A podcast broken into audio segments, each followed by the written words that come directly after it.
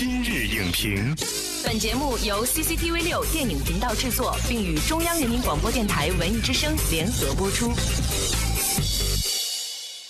品头论足话电影，今日就评八分钟。大家好，欢迎收听文艺之声今日影评，我是陈明。提到基努里维斯，相信大家第一时间想起的就是《黑客帝国》里边那位戴着黑色墨镜、穿梭于现实和虚拟世界的救世主尼奥。那本周五呢，由他担任主演和制片人的科幻电影《克隆人》即将登陆国内院线。不过这一次呀，曾经的救世主呢，站在了人类的对立面，只是为了守护他那些不同寻常的家人。当基努里维斯再次遇上科幻，会有怎样的化学反应？与同类题材相比，这部电影又有哪些不一样呢？今天我们特别邀请到了心理专家刘佳宁，为您解析科幻外壳下克隆人中蕴含的别样思考。欢迎佳宁做客今日影评。嗯，主持人好，大家好。现在的科幻电影当中呢，经常会提到克隆技术哈。那么这一次这部电影呢，直接就用克隆来作为电影的名字，又会给我们带来什么样的故事呢？我们首先进入有话直说三十秒。这部电影是由基努里维斯主演的一个科学家，由于他对在车祸中丧生的妻子和女儿这么一个思念，用克隆的技术让他们再次回到了生活当中。那么为此呢，他需要去对抗警察。他要对抗法律，还要考虑伦理道德的谴责。所有的故事呢，都是以这个基点而慢慢展开的。我相信它是一部我们观看完了之后会引发许多思考的电影。哎，所以你对他会有什么样的期待呢？其实我们说。基努里维斯这个人的表演风格啊，我们看到他在以往科幻电影当中的表演风格是情绪相对内敛的。对这种特质，我觉得跟科幻电影类的题材特别的匹配啊。就是他这种略带冰冷和客观感的表演，恰恰是一种科技感。没错，更何况克隆是一个很大的话题。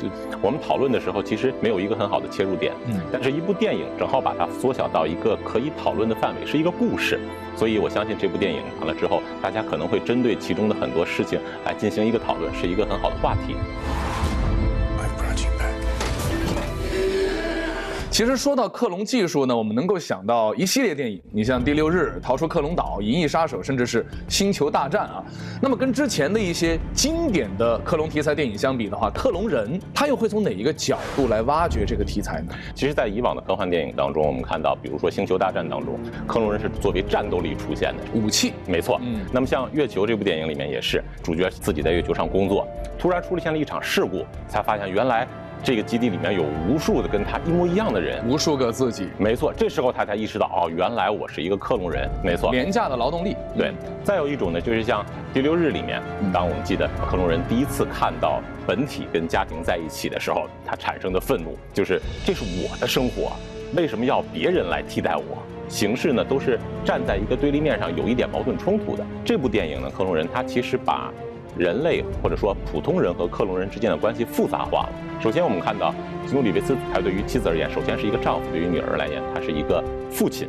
那么同时呢，他对于自己的妻子和女儿来讲，也是一个创造者的身份。丈夫深深地爱着自己的克隆妻子和克隆女儿。没错。但同时呢，我觉得妻子女儿，当知道自己克隆的身份以后的话呢，即便你很爱我，但那种感觉，我觉得也是特别复杂的。其实我们说，一个人对周围世界人事物的感受，其实主要的一个原因取决于对自己的定位。同一个身份，我们对自己的认知产生了变化，也会有许多不同的效果。比如，我们说一个青春期的孩子，假设他突然发现自己的父母不是自己亲生的父母，那么他看待所有过往都会有另一个角度。比如说，上次我犯了一个错，让我去罚站，就是因为我不是亲生的，所以他们才会这样对待我。或者说他会考虑到说啊，父母对我这么好，是不是因为我不是他们亲生的，他们有一种某种内疚才能这样对我？这就是典型的，因为自身的认知发生了变化，所以他的感受就不同了。那么我们回到这部电影当中，从妻子的角度出发，他最先得知的几个事实就是，他是一个替代品，他首先会找不到自己，这就是一个最古老的哲学问题：我是谁？我从哪儿来？我要去哪儿？嗯。当我们知得知自己是一个克隆人的时候，我们如何确定我们现在做的某某一件事情是出于我们自己的意志，而不是被人操控的？如果我们没有办法确定自己是谁的话，我们如何跟别人去相处？影片是如何表现的呢？从预告片里，我们我们能够看得到吗？在预告片里面有一小段，就是呃，基努里维斯去跟他去坦白说。There was a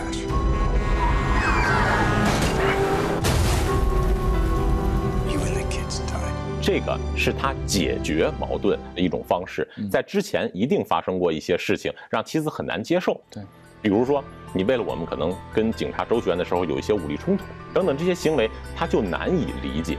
对，因为他无法自圆其说。没错，我相信影片当中我们看到的那一小段，就是通过坦白。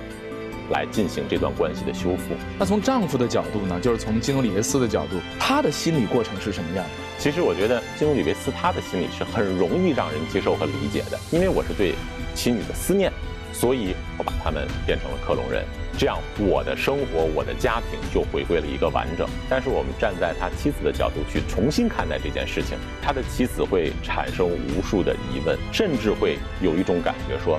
你复活我们，其实并不是为了这个家，而是为了你个人的感受。我会想到另外的一个影片，它不是克隆人，叫复制娇妻，实际上也是在重新审视夫妻之间的关系。嗯，通过考虑换位思考的这样的事情，我们才有一个机会，可能修正现实生活当中自己的一些行为。克隆电影的话，它是一部电影，这样的一种人物的关系设计，是在表达真实世界当中的哪种情感或者哪种状况？我相信他想表达的就是真实世界当中任何一个家庭都会出现各种我们不可控的事件，比如说我们在生活当中，妻子和丈夫之间一定会有一定程度上的隐私和秘密，嗯，就好比是一个隐患，当双方的信息终于对称的时候。我们如何去解决这件事情所带来的后续矛盾？嗯，他想表达的，我相信是只有用沟通的这种方式，才能去解决一些矛盾，而并不是用其他暴力的方式，比如说基努里维斯对抗全世界的这种方式。我不怕警察，我可以跟他周旋，法律我可以想办法躲开，而这些解决方式可能并不会带来一个很理想的结果。正是因为克隆这样的影片，让我们去产生这样的假设啊，我们才会去考虑自身当中。我们有某些行为，可能站在别人的角度看是一个不好的事情，它能够让人们看完电影之后花一些时间想一想，哎，它跟我们的现实生活有什么联系？我们如何用更好的一种方法去处理不可控的事件？这是一个我相信这部电影整体要表达的一个事情。好的，感谢佳宁带我们从心理学的层面分析了这部影片。那么，抛开科幻的外壳，克隆人看似在谈论克隆技术的背后带来的，其实是对现实家庭关系的折射，同时也给予了我们审视自身与换位思考的机会。